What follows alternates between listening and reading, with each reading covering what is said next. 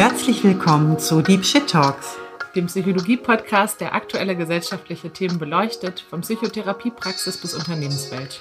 Mit Katrin Terwil und Tina Steckling.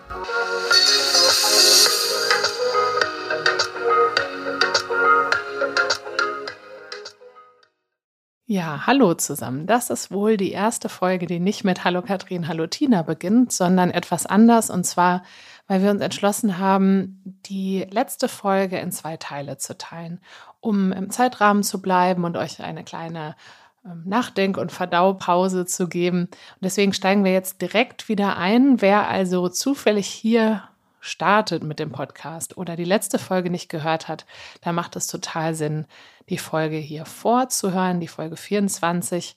Und äh, da geht es um Machtmissbrauch, machtsensibles Führen, machtsensibles Reisen, machtsensible internationale Zusammenarbeit. Ja, und eben die ganzen Dynamiken, die dahinter stehen. Und wir steigen jetzt an dieser Stelle genau da wieder ein, wo wir aufgehört haben bei der letzten Folge. Viel Spaß. Und da sind wir ja fast schon beim dritten Schritt, was man so tun kann. Ne? Also sich dessen bewusst zu sein, ist schon so ein großer Schritt und das macht schon so viel aus für das Gegenüber, auch wenn man jetzt das nicht sofort auflösen kann. Ich hatte das ja schon mal bei dem Thema Rassismus-Sensibilität, wo in der Psychotherapie und im Arbeitskontext, wo wir ja auch eine Podcast-Folge zu gemacht haben. Wir können ja nicht unsere Klientinnen oder Mitarbeiterinnen vor Rassismuserfahrung generell bewahren und auch nicht die Gesellschaft sofort zu verändern. Aber die Tatsache, das so anzuerkennen, dass es das gibt und auch bei sich selber solche Prägungen und solche unbewussten Automatismen ne, äh, bewusst zu machen und zu hinterfragen, macht einfach den Ort, in dem dem Moment schon super viel sicherer. Ja, ja, viele sagen ja so, und was jetzt und was, ne, was, was soll das jetzt praktisch heißen? Aber da stimme ich dir total zu, dass alleine schon ein ernsthaftes, und das ist oft ein bisschen schmerzhaft und unangenehm, aber sich damit auseinandersetzen hilfreich ist. Um nochmal ein Beispiel aus dem Bereich Reisen zu nennen, ist so die Freiwilligenarbeit. Ich weiß nicht, wer jemanden kennt oder selber mal so einen Freiwilligendienst gemacht hat oder so, ne, so, so, so ein Weltwärtsding zum Beispiel. Das war, war ja eine Zeit lang sehr sehr beliebt und gibt es, glaube ich, auch heute noch. Und dann muss man sich mal fragen, mit welcher Berechtigung reisen eigentlich Massen an Deutschen irgendwo hin, um dort Englischunterricht zu geben, ohne eine Ausbildung zwar mit Pädagogik noch fließend Englisch sprechen zu können oder Schwimmkurse oder sonstige Sachen. Und machen wir das eigentlich auch andersrum? Also wenn das was Gleichschwebendes wäre, wo wir sagen, ne, wir wollen interkulturell lernen und genauso viele Menschen aus Tansania dürfen auch gerne hier mal unsere Schüler und Schülerinnen unterrichten. Völlig fein, aber das ist ja nicht so. Also es nimmt sich ja eine Seite irgendwie raus oder hat die Strukturen dafür, was heißt nimmt sich raus, hat erstmal auch die Strukturen dafür und ist dann herzlich eingeladen. Und zum Beispiel, ich glaube, Brasilien hat eine Zeit lang als Land gesagt, wir nehmen eure ganz Freiwilligen nicht mehr auf, Deutschland und ist da aber auch diplomatisch dann recht unter Druck gekommen. Ja, aber die haben gesagt, nur dann, wenn wir genauso viele Leute zurückschicken können. Weil wo dürfen die denn jetzt an euren Schulen unterrichten? Und welche Schulen dürfen die denn streichen? so. So, also so machtsensibles Reisen finde ich ein super spannendes Thema. Auch machtsensibles Werben zum Beispiel. Wir werben ja auch gerne mit Hilf dem armen Kind mit der Fliege im Auge. Isaac hungert, wenn du nicht einen Euro überweist. Aber wie kam das eigentlich dazu, dass Hunger auf der Welt entsteht und was hat das auch mit unserem Konsumverhalten zu tun? Ja, und auch mit, ne, mit Ausbeutung und auch der ganzen Kolonialgeschichte und so weiter, ja. Und vielleicht mit der Uhr, die du gerade trägst und so, aber damit verdient man eben nicht so schnell Geld. Also es ist halt wirklich super komplex, aber deswegen finde ich auch lohnenswert. Also wenn man irgendwie so ein bisschen Lust hat, Mensch ist, der auch vielleicht Lust hat zu reflektieren oder nachzudenken oder Dinge zu verstehen, finde ich das Thema Machtdynamik äh, hochinteressant intellektuell. Das ist vielleicht das, was mich an dem Thema hält. Und auch finde ich an der Stelle auch wieder so wichtig, es geht ja auch nicht darum, da wieder zu beschuldigen. Wenn man sich damit auseinandersetzt, kann es ja auch sein, oder es ist ja gar nicht so unwahrscheinlich, auch zu merken, oh stimmt, da bin ich nicht sensibel mit umgegangen. Stimmt, da profitiere ich auch eher von meiner privilegierten oder eher meiner Machtposition und so weiter. Und dass es gar nicht darum geht, dann jemanden zu entlarven als irgendwie, der hat es schlecht gemacht oder da ist jetzt der Fehler, sondern dass es viel wichtiger ist zu sehen, Menschen können sich immer weiterentwickeln. Und so wie wir uns individuell immer weiterentwickeln, kann sich auch die Gesellschaft weiterentwickeln. Und jedes bisschen mit, ah, jetzt habe ich ein bisschen was dazugelernt, jetzt habe ich ein bisschen eine neue Perspektive mal einnehmen können, ist einfach auf der Habenseite und ist einfach positiv. Also sollte einen dann auch nicht so abschrecken finde ich. Und ich finde das aber auch in der Kommunikation dann auch nochmal wichtig. Ich finde das manchmal selber auch schwierig. Ich merke das so.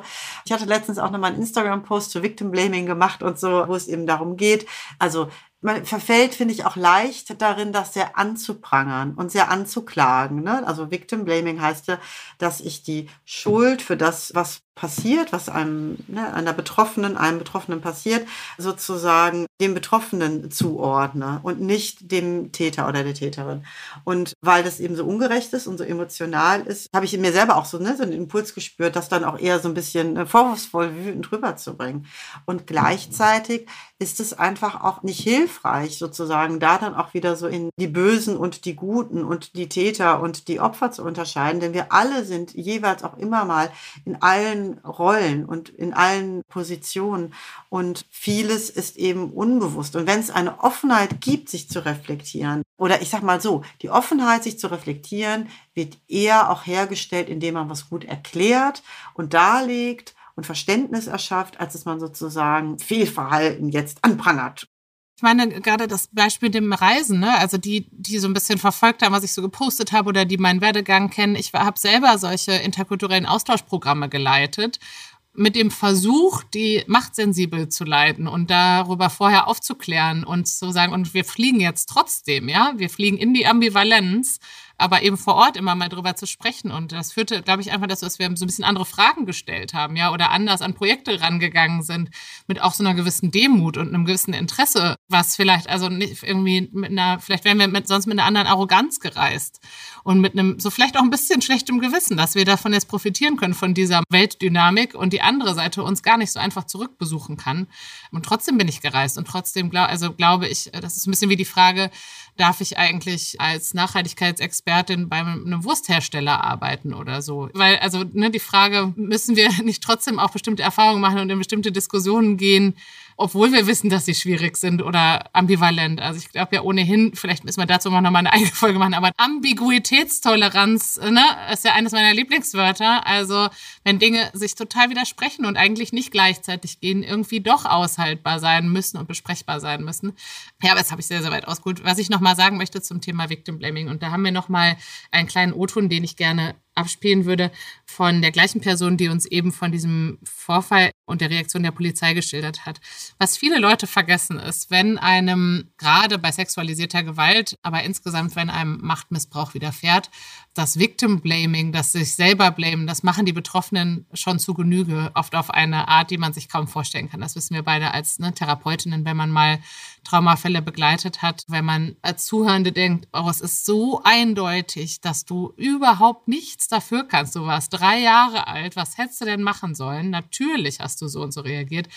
Menschen neigen ohnehin dazu, sich überdimensional selber Schuld zu geben und viel zu viele Schamgefühle und so weiter zu haben. Und das führt zu so einer großen Dunkelziffer und dazu, dass eigentlich sehr wenig Fälle gemeldet werden, dass man auch als Personalabteilung oder überhaupt, wenn man von einer Beschwerde hört, vielleicht wirklich eher davon ausgehen sollte, dass es noch deutlich schlimmer war oder noch deutlich mehr Fälle vorgelegen haben. Also es ist immer wichtig, trotzdem zu investigieren. Ich habe auch schon Fälle gesehen, die andersrum waren. Aber höchstwahrscheinlich haben die Menschen sich ein riesiges Herz fassen müssen, sich überhaupt zu beschweren, weil eben da so viel Scham dahinter steckt. Absolut. Scham und Schuld. Und wenn ich das noch kurz anfügen darf, es ist nicht nur bei den Dreijährigen so eindeutig, dass sie nichts dafür können. Es gibt auch, ich sag mal, die innere Dreijährige, die bleibt ja auch vorhanden, selbst wenn es dann nicht mehr so sichtbar ist. Gerade auch in so Situationen, wo ne, dann gesagt wird, aber du hast ja gar nicht deutlich Nein gesagt oder das eben in, in dem Sinne dann ne, so beschuldigt wird, aus dem eigenen subjektiven inneren Erleben heraus, wie wenig Handlungsspielraum es dann da manchmal geben kann und wie es, wenn man sich ein bisschen hinein hineinversetzt, sonnenklar wird, dass es da absolut keine Möglichkeit gab, sich dem entgegenzusetzen. Und das kann natürlich an vielen Faktoren liegen, aber vielen subtilen und auch nicht offensichtlichen, dass man sich da sehr zurückhalten sollte, da vorschnell den Handlungsspielraum mal zu mutmaßen. Absolut, danke, dass du es nochmal gesagt hast. Also ich meine, es mag ja auch ne, als erwachsene Person Situationen geben, in denen man tatsächlich oder gefühlt unterlegen ist oder in Lebensgefahr oder so, aber auch manchmal ist es viel, viel subtiler, auch wenn ich an eigene Erlebnisse denke, dass man manchmal noch mal kurz drüber nachdenken muss, weil, weil es so überraschend ist. Was ist hier gerade passiert so? Erstarren ist ja auch eine ganz normale Schutzreaktion. Ne? Es hat ja entweder Kampf, Flucht, Erstarren als Reaktion sozusagen. Oder auch in dem Moment, gerade wenn es eben auch darum geht, wir möchten uns ja auch alle gar nicht irgendwie in, in ne? ich, ich vermeide ja auch in dieser Podcast-Folge immer das Wort Opfer, weil ne, das finde ich auch so ein bisschen negativ, so schwach konnotiert weil ich eben auch denke, dass Menschen nicht gerne erleben möchten, dass sie jetzt das Opfer sind, das überhaupt auch anzuerkennen, dass man jetzt in einer Situation ist, wo man dann in dieser ausgelieferten Rolle ist, wo einem was angetan wird. Das muss man ja auch erstmal akzeptieren, dass das so ist. Und allein das kann ja auch ein Prozess sein und die Verleugnung darin dann auch erst nochmal Abwehr sein.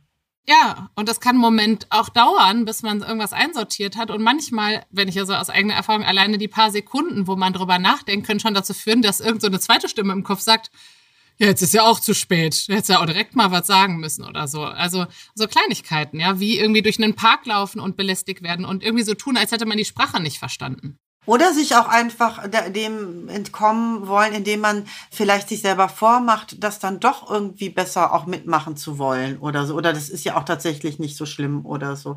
Ja, und dadurch ist es ja auch eine Verleugnung dann der Realität, die dann erstmal ermöglicht, der Konfrontation aus dem Weg zu gehen. Ja, also ne, das ist dann komplexer und auch da wiederum vielschichtiger, als es dann so scheinen mag. Aber ich bin gespannt auf den O-Ton. Ich wurde mal im Zug belästigt und zwar von einem Mitfahrgast, der mir gegenüber in einem Sechserabteil saß. Und als der dann aussteigen musste, bin ich aufgestanden, um ihm Platz zu machen. Und wir waren die beiden letzten im Abteil. Und dann drehte er sich zu mir um und ja, versuchte mich zu küssen und fasste mir an die Brüste. Und das war ein sehr einschneidendes Erlebnis für mich, weil ich mir sehr, sehr lange selbst die Schuld daran gegeben habe. Ich habe sehr lange diese ganze Fahrt immer wieder immer wieder durch meinen Kopf gehen lassen. Also immer wieder nochmal zurückgespult und immer wieder überlegt, was habe ich denn zu dem gesagt? Habe ich den angelächelt? Habe ich zu viel mit dem gesprochen? Habe ich zu wenig mit dem gesprochen? Was hatte ich denn überhaupt an? Habe ich mich zu stark geschminkt? War halt vielleicht mein Ausschnitt zu tief? Mm, und habe sehr, sehr viel darüber nachgedacht, welche Signale ich diesem Mann gegeben habe, damit er denken konnte, dass ich es schön finden könnte, von ihm angefasst zu werden. Und bin immer wieder zu der Entscheidung gekommen, dass ich eigentlich gar nichts gemacht habe. Ich habe noch nicht mal mit dem geredet, außer vielleicht Hallo gesagt, als ich ins Abteil reingekommen bin. Und ansonsten habe ich Musik gehört und mein Buch gelesen. Und obwohl ich genau wusste, dass ich nichts gemacht habe, habe ich weiterhin und immer wieder und sehr, sehr lange mir Vorwürfe gemacht und ähm, darauf basierend eben auch sehr stark mein Verhalten gegenüber insbesondere fremden Männern auch geändert. Also mich sehr, zum Teil eben sehr verschlossen seitdem gegeben und passe sehr auf auf die Signale, die ich gegebenenfalls senden könnte. Ja, ich glaube, das zeigt es nochmal eindrücklich. Also ich finde es oft sehr, sehr absurd, wenn dann in so Kommentaren zur Berichterstattung nochmal so dieses, ja, vielleicht hat sie es ja auch nicht anders gewollt. Wenn man so psychologische Zusammenhänge versteht, also es ist wirklich einfach richtig, richtig schlimm, richtig. Das ist auch nochmal Gewalt. Das bewegt mich immer sehr. Ne, wenn man therapeutisch Menschen mal begleitet hat, die jahrzehntelang sich nicht von diesen Schuldgefühlen befreien können, selbst wenn irgendwas bewiesen ist und Menschen im Gefängnis sitzen für irgendwas, begleitet die Psyche ewig, das bin, vielleicht bin ich selber schuld, vielleicht hätte ich doch was tun können. Und tiefenpsychologisch sagte man dazu mal, dass es so zu sein scheint, dass für die Psyche noch bedrohlicher ist das Verständnis, also es passt ja zu dem, was wir über Kinder gesagt haben, das Verständnis, dass man keine Chance hat und machtlos war und hilflos war. Also dass eine Ohnmacht schwerer auszuhalten ist als die Vorstellung, ich hätte ja nur das und das machen müssen, auch wenn das einen schon zerfrisst so. Und also so eine Handlungslosigkeit oft noch schwerer auszuhalten ist, was auch zum Thema Suizid zum Beispiel passt, warum das manchmal für Menschen der letzte Ausweg sein kann, weil der wenigstens eine aktive Handlung ist. Und deswegen sinnieren wir uns manchmal so eine Art aktive Handlung zurecht, also so im Sinne von, ah, wenn ich das gemacht hätte oder das gesagt hätte oder dieses und jenes anders oder nicht gesagt hätte, dann wäre die Situation anders ausgegangen. Genau, wir haben dann so eine Illusion von Kontrolle. Ne? Wenn, wenn es daran lag, wie ich mich verhalten habe, dann kann ich mich theoretisch anders verhalten.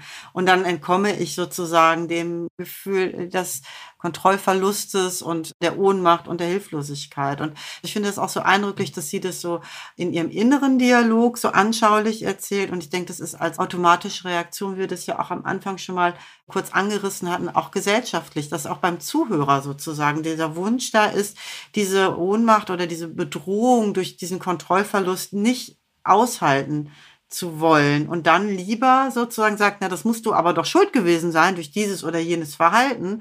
Und das musst du mit beeinflusst haben. Und dann wir erhoffen können sozusagen oder uns entlassen können, dann muss man ja ne, es nur anders machen und dann passiert das nicht.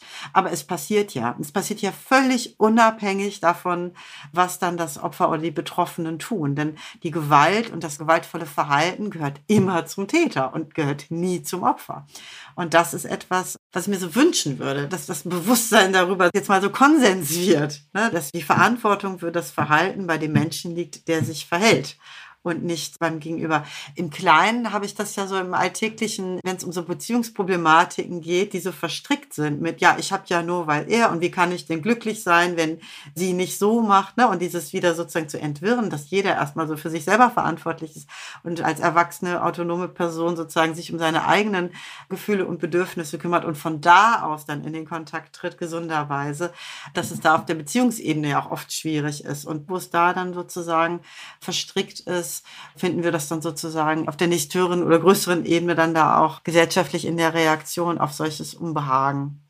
Ja, ich habe gerade noch mal überlegt. Ich glaube, was man merkt, ist, dieses Thema hat so interaktionelle Dynamiken, welche die auch mit Biografie und Erziehung zu tun haben. Wie sehr habe ich gelernt, meine Grenzen zu benennen oder überhaupt zu spüren? Auch sowas darf man nicht vergessen, dass es Menschen gibt, die nie beigebracht bekommen haben, so richtig so, was bin ich, was will ich, wo darf ich Nein sagen und so weiter zu lernen. Und das kann sich ja auch vererbt haben. Ne? Das kann auch sein, wenn in der Familie schon die Großmutter sexuelle Übergriffe, was er sich vielleicht im Krieg erlebt hat und auch die Mutter. Das ist ja auch einfach, wenn wir jetzt mal so schauen, irgendwie vor 20, 30, 40 Jahren, dass ja vielleicht auch noch viel selbstverständlicher oder noch mehr gang und gäbe war, dass der Chef der Sekretärin irgendwie ein Hintern gefasst hat oder was weiß ich und wie viel da auch verdrängt und abgespalten werden musste, um das nicht so zu spüren, um Wut und Ohnmacht und ausgeliefert sein nicht zu spüren spüren, dass dann das auch so weiter vererbt werden kann, dass dann auch die nachfolgende Generation das nicht spüren darf, weil das bedeuten würde, wenn sie damit dann sozusagen den Raum nimmt, dass dann auch die vorangegangene Generation sozusagen damit auch konfrontiert wird. Und dann ist man eher in einem Umfeld von, oder ne, dann kann man sich das auch so erklären, woher kommt das denn? Und sagen, ach, das meint er ja gar nicht so, ne, sei mal nicht so, das ist ja nicht so. Dass dann, dann auch der Versuch ist, sozusagen, sich davor zu schützen, auch so seinen, ne, seinen eigenen alten Schmerz zu spüren. Also Klassiker ist ja auch, ich wurde früher auch mal geschlagen, es hat mir nicht geschadet. Ne? Das ist so, ja, der Versuch, das nicht spüren zu müssen. Genau, also ich denke, das kann man auch ein bisschen so mit im Blick haben, in welchem Umfeld findet das zum Beispiel in der Beziehung, aber auch irgendwie familiär statt und natürlich dann auch gesellschaftlich. Wenn ich das jetzt spüre, bin ich denn in einem Rahmen, in dem ich das überhaupt darf, sozusagen. So, dann lass uns aber doch, wenn wir gerade da sind, irgendwie, da ist es doch eigentlich ganz schön, vielleicht auch jetzt so ein bisschen darüber zu gehen, was man denn tun kann. Und da haben wir doch einen O-Ton, der sich auch so des Themas Prävention von sexualisierter Gewalt am Arbeitsplatz angenommen hat. Der O-Ton kommt von Robert Frischbier.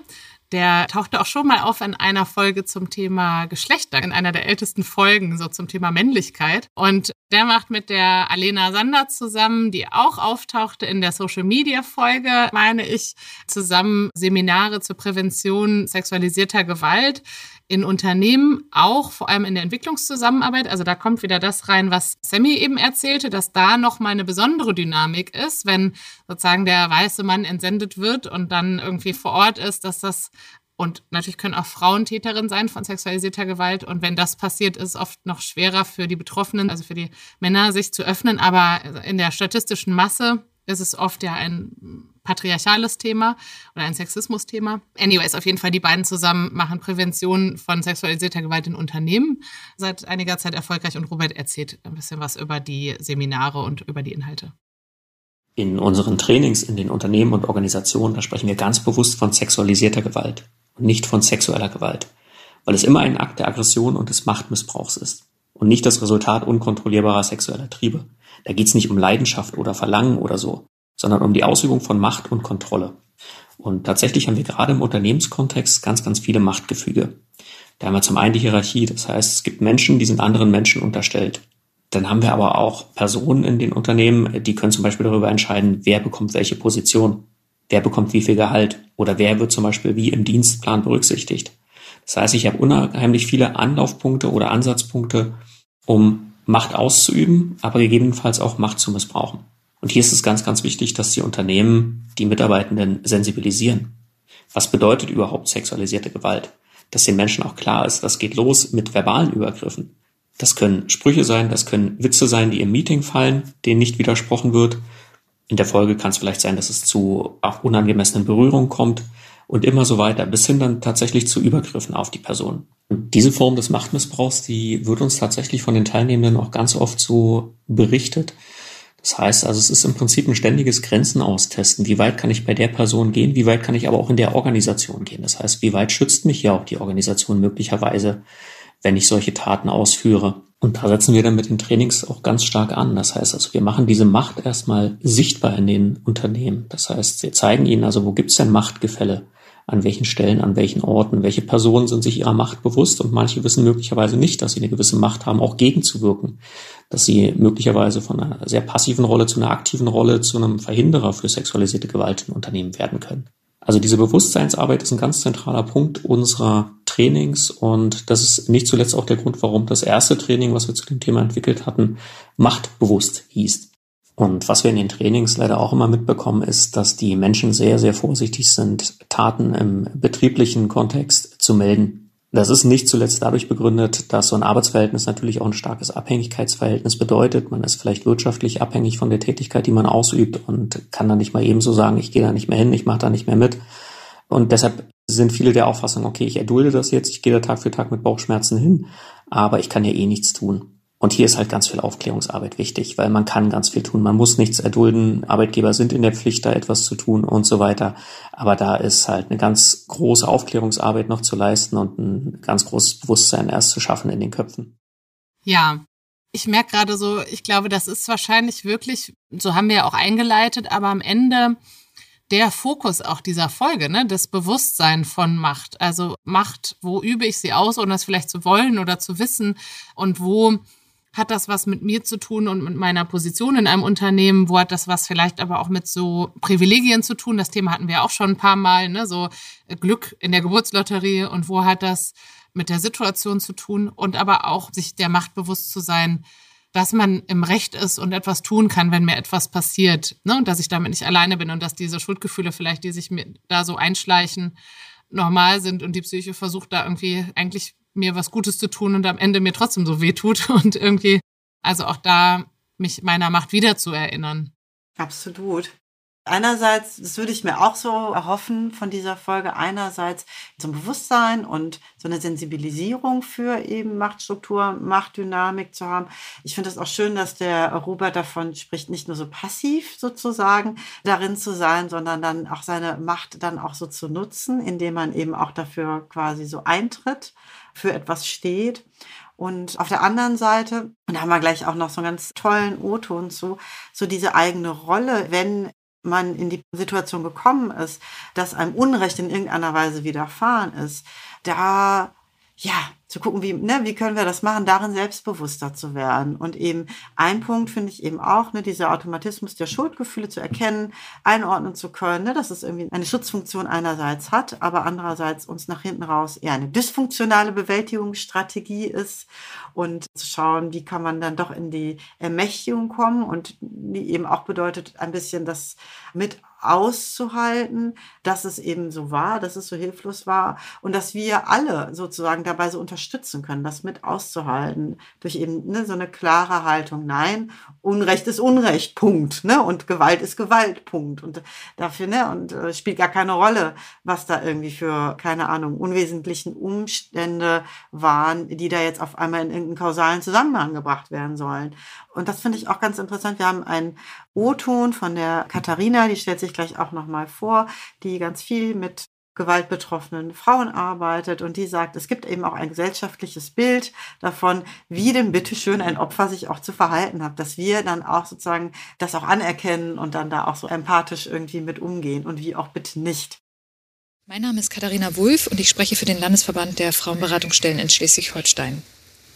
In den Beratungsstellen werden Frauen beraten, die in ihrer Biografie Gewalt erfahren haben oder aktuell noch erfahren. Unsere Schwerpunkte dabei sind die häusliche und die sexualisierte Gewalt.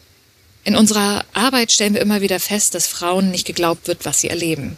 Und das hängt auch damit zusammen, dass die Vorstellung darüber, wie eine gewaltbetroffene Frau zu sein hat, sich nicht immer mit der Frau deckt, die uns dann gegenübersteht.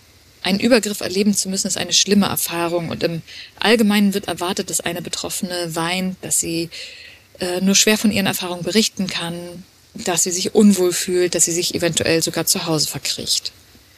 Frauen, die selbstverständlich und laut mitteilen, dass ihr Recht auf ein gewaltfreies Leben missachtet wurde, passen weniger in dieses Bild. Und dann kann es passieren, dass Zweifel an ihrer Aussage aufkommen. Die Frauen in der Beratung berichten uns, wie sehr sie darunter leiden, wenn zum Beispiel Freunde oder Kolleginnen das Erlebte anzweifeln oder kleinreden. Nach dem Motto, du kannst ja noch lachen, so schlimm wird es doch offensichtlich nicht gewesen sein. Das ist verletzend.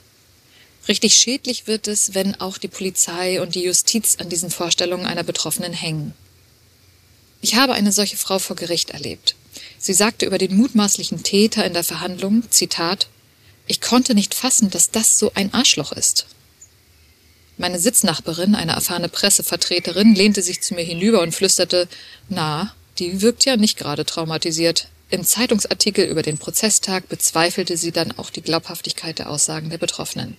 Ich war damals sehr enttäuscht darüber. Ich war enttäuscht, weil es so paradox ist. Wir sprechen von Emanzipation, von Befreiung aus gewalttätigen Kontexten und wir sprechen von Empowerment. Und dann begegnen wir dieser perfekt emanzipierten Frau, die auf ihr Recht auf Selbstbestimmung pocht und sagen ihr, du bist nicht Opfer genug? Nein. Ich wünsche mir, dass sich unser Blick auf Betroffene weitet, dass wir erkennen, dass es viele Arten des Umgangs mit Gewalterfahrungen gibt, dass das Wesen des Traumas ist, dass schlechte Erfahrungen abgespalten werden, damit ein freudvolles Leben wieder möglich ist.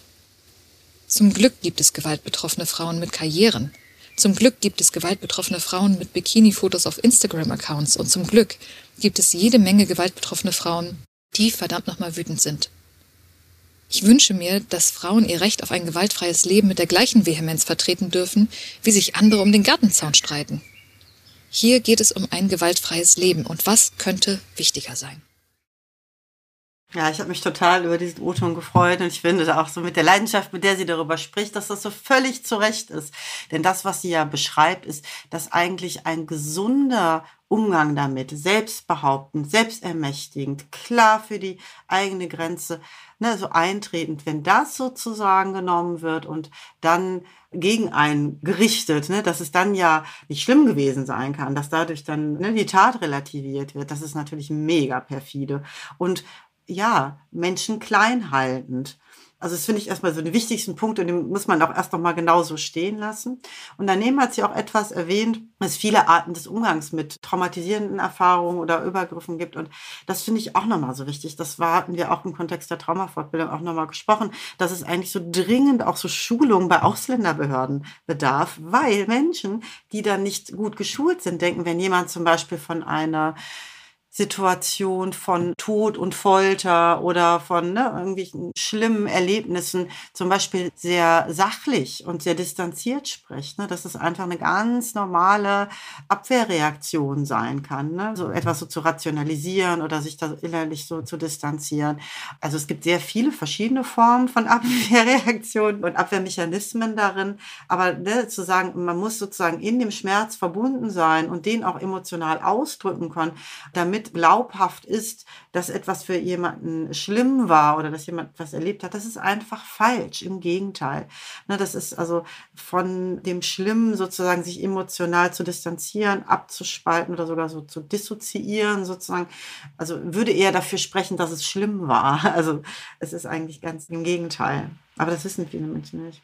Und es kann auch sein, dass jemand in einer Situation abgespalten darüber spricht, um irgendwie das überhaupt durchzustehen, darüber zu sprechen und in der nächsten Nacht von furchtbaren Intrusionen und Albträumen verfolgt wird und eben gar nicht abgespalten ist damit ist es nicht gut, ne? Nicht dadurch, dass ich dann irgendwie in dem Moment so ein bisschen von mir weghalten versuche, heißt überhaupt nicht, dass es dann da kein Leiden gibt. Überhaupt nicht. Ja, das ist auch ganz wichtig. Genauso, wenn jemand zynisch darüber spricht oder Witze darüber macht oder, ne, oder auch für sich selber, wie, wie ich vorhin auch schon meinte, selber vielleicht auch ein bisschen relativiert. Das können alles, ich sag mal, auch hilflose Versuche sein, das erträglicher zu machen, die oft auch nur kurzen Nutzen bringen. Also ne, in dem Moment vielleicht etwas erleichtern, aber nach hinten raus im Gegenteil, das auch noch eher instand halten und vor den schlimmen intrusiven Erleben, Flashbacks, Albträumen, was auch immer, überhaupt nicht schützen. Mhm. Und wer in das Thema so Notfallpsychologie und Reaktionen auf Krisen einsteigen möchte, kann auch noch mal in unsere Folge Toxic Positivity und Krisen reinhören, wo wir auch noch mal, ne, wie kann ich denn nun reagieren, wenn mir jemand von einer Krise etwas erzählt? Also vielleicht auch gerade wer jetzt so sich so überlegt, okay, wie würde ich denn in Zukunft reagieren? Genau, da haben wir auch eine Folge zu gemacht. Wir sind ja dafür bekannt, so ein bisschen von Hölzgen auf Stöcksken zu kommen und haben das uns ja auch einfach so weiter zugestanden, dass wir anhand der O-Töne und dem, was uns so zugesendet wird, einfach wie in so einer alten WG-Küche bei einem Glas Wein über ein Thema sprechen. Und deswegen würde ich gerne noch einen O-Ton anschließen, der gefühlt in eine ganz andere Richtung geht, aber ich finde, er passt trotzdem, weil es geht auch um Wut und es geht auch um Privilegien und es geht auch um verschiedene Ebenen von Macht und was wir denn tun können. Und zwar an der aktuellen Debatte zum Thema Elterngeld und die Petition, die gerade gestartet wurde. Ich weiß nicht, wer das so mitbekommen hat und mitverfolgt hat. Jedenfalls die LinkedIn-Bubble stand die letzten Tage Kopf, weil sozusagen Paare, Familien ab 150.000 Euro Jahreseinkommen eine Streichung erfahren sollen. Dafür eine Petition gestartet wurde von reichen Menschen mit sehr viel Sichtweite und diese Petition innerhalb kürzester Zeit durch die Decke gegangen ist. Und dazu haben wir einen O-Ton von Emre Celik und Emre arbeitet bei Google, leitet dort das Investigationsteam, also so Antidiskriminierungsarbeit. Bringt mich dazu, dass ich gerade so denke, es wäre total schön, wenn wir eine Folge auch nochmal so dem Thema Speak-up-Culture, Whistleblowing, Aufdecken von Fällen und Unternehmen machen können. Emre setzt sich sehr ein zum Thema Antidiskriminierung, Macht, Bewusstsein und gerade auch zum Thema Armut als jemand, der selber sehr arm aufgewachsen ist, als nicht-binärer Mensch, als queerer Mensch und so weiter und berichtet auch viel aus eigener Erfahrung. Und der hat nochmal, ja, nach einem Treffen, was wir heute hatten, spontan was zum Thema Macht loswerden wollen, was ich auch sehr passend finde. Wenn wir über Machtmissbrauch und Privilegien sprechen, müssen wir uns immer fragen, wer hat eigentlich Macht, die mit Lobbying, Beziehung und Geld einhergeht? Es sind Menschen mit Geld, das sehe ich auch aktuell in der Elterngelddebatte. Werden reiche Menschen zusammenkommen und die schnellst wachsende Petition zur Elterngelddebatte starten, hat die Kindergrundsicherung nicht einmal 100.000 Stimmen gehabt, bis ich auf die klassistische Dynamik über LinkedIn aufmerksam gemacht habe. Mit einem Haushaltseinkommen von 150.000 Euro gehörst du nicht zur Mittelschicht. Es ist sogar sehr gefährlich, sich als Mittelschicht einzustufen, da dies die Lebensrealität mit einer reichen Person die mit einer armen Person gleichsetzt und die Stimmen der bereits ohnehin benachteiligten Mittelschicht verstummen lässt. Die Mittelschicht hat keine Macht, Lobbying oder Geld. Die Oberschicht hat es, was man schön am Beispiel des Elterngeldes sehen kann. Und ja, es ist ein weiter Sprung thematisch und trotzdem ist das Thema Klassismus oder auch Geld ne, sicherlich beim ganzen Thema Macht. Wir hatten das klang eben beim Thema Reisen an auch überhaupt nicht zu unterschätzen und auch das Thema Sichtbarkeit. Also wenn ich auf Unrecht aufmerksam machen möchte und nutze dafür Geld und Reichweite und Sichtbarkeit und Netzwerke, dann ist das natürlich auch eine Möglichkeit, die viele andere nicht haben. Und die Frage ist also auch immer, dass wir uns fragen, für welche Ungerechtigkeit können wir uns vielleicht mit einsetzen, die uns selber nicht sofort selber betrifft. Also zum Beispiel, wenn es um die Bekämpfung von Kinderarmut gibt, kann ich mich damit als Mensch mit sehr viel Reichweite auch einsetzen, auch wenn das vielleicht für meine Einkommensklasse gerade nicht so relevant ist. Das finde ich ist auch nochmal so ein Appell, was kann jeder und jede tun, immer mal wieder Privilegien reflektieren und sich fragen, setze ich mich auch mit ein für andere Ungerechtigkeiten. Das wird schneller als Whataboutism abgetan. Ne? Was ist denn jetzt mit, hm, hm, hm, da, so ist es jetzt nicht gemeint, sondern eher, habe ich eine Chance, mich auch für Sachen mit einzusetzen, die ich vielleicht selbst noch nicht erlebt habe oder die mich gerade nicht angehen, wenn ich eine gewisse Reichweite habe, eine gewisse Stimme habe. Ne, der Grund, warum wir beide was zum Thema Antirassismus machen. Gerade weil ich nicht in dem Maße solche Erfahrungen machen werde jemals in meinem Leben, wie ich sie machen würde mit anderer Hautfarbe. Absolut. Und also an der Stelle zu sehen, dass das Thema, zum Beispiel wie das Thema Sexismus, ist jetzt kein Thema, was nur Frauen angeht. Ne? Das geht uns gesellschaftlich an und das hat was mit dem Patriarchat zu tun. Und natürlich braucht es dann auch vor allem Männer, die das Bewusstsein haben. Und gerade unser Thema, ne, natürlich, wir haben auch eben, ne, dadurch, dass es um sexualisierte Gewalt auch ging, ging es natürlich jetzt auch so ein bisschen in die Sexismus oder in diese Geschlechterrichtung, aber eigentlich geht es eben um Macht und da diesen Punkt zu haben, es ist nicht nur deswegen schlimm oder nicht schlimm, weil es Öffentlichkeit bekommt, sondern auch zu hinterfragen, na, wann kriegt es denn Öffentlichkeit? Weil das ist auch oft so ein perfides Argument. Na, wenn das so schlimm wäre, dann hätte man das ja schon längst gehört. Dann wäre ja schon längst, hätte man da was mal gegen gemacht oder so. Ne? Und es gibt ja, also weiß ich nicht, wie das in dieser ganzen Epstein, Weinstein, keine Ahnung, ne? wenn man dann sagt, ja, es ist ja jahrzehntelang passieren da die schlimmsten Dinge, ne? warum wird das nicht aufgedeckt? Weil natürlich man auch eine Lobby dafür braucht und auch die Macht und auch wahrscheinlich einfach auch die wirtschaftliche Kraft sozusagen. Mm, und auch wer kann sich welche Anwälte leisten, ne? Und welche Stimme und welche Zeitungsreichweite und und und, ja. Und dazu sagen, dieses, diese Machtungleichheit mit ein bisschen auszugleichen, dadurch, dass ich, wenn ich selber in, in einer machtvolleren oder privilegierteren Situation bin, auf jeden Fall dann eine gute Sache ist oder etwas ist, was wir alle tun können. Ne? Ich will das jetzt nicht irgendwie so appellativ machen, aber das Bewusstsein, dass man da durchaus auch was machen kann. Ne? Auch wenn man, gerade wenn man auch nicht direkt von etwas betroffen ist. Ja, auch sowas wie Reichweiten teilen. Wir haben ja eine Zeit lang gesehen, dass auch mal bekannte Instagram-Accounts ganz oder zeitweise abgegeben wurden, um andere Stimmen hörbar zu machen. Auch sowas ist ja ein machtbewusstes Handeln, finde ich. Ja, ja, stimmt. Ja. Sehr schön dann, ja, ist das doch eigentlich ein sehr schönes Schlusswort. Ja, genau, weil ein bunter Rücken war eigentlich auch ein, ein schönes Schlusswort für heute. Hoffentlich mit dem Gefühl von, ja, wir können alle eigentlich auch was tun. Ne? Und wenn wir nur anfangen, uns ein bisschen darüber Gedanken zu machen, auch so im ganz Kleinen. Und das ist doch eigentlich ein ganz konstruktiver, optimistischer Gedanke in diesem doch nicht so einfachen Thema. Ja, wie mütend fühlen wir uns jetzt noch? Ja, ich finde schön, dass wir es dann irgendwie doch breiter diskutiert haben, weil es irgendwie am Ende für mich jedenfalls klarer als am Anfang der Folge ist. Das Bewusstsein, das ist, klingt nach so einem Buzzword, ne? aber dass das super zentral ist und dass wenn wir mehr darüber verstehen und lernen würden, vielleicht auch im Bildungssystem über Macht, dass das schon viel helfen würde.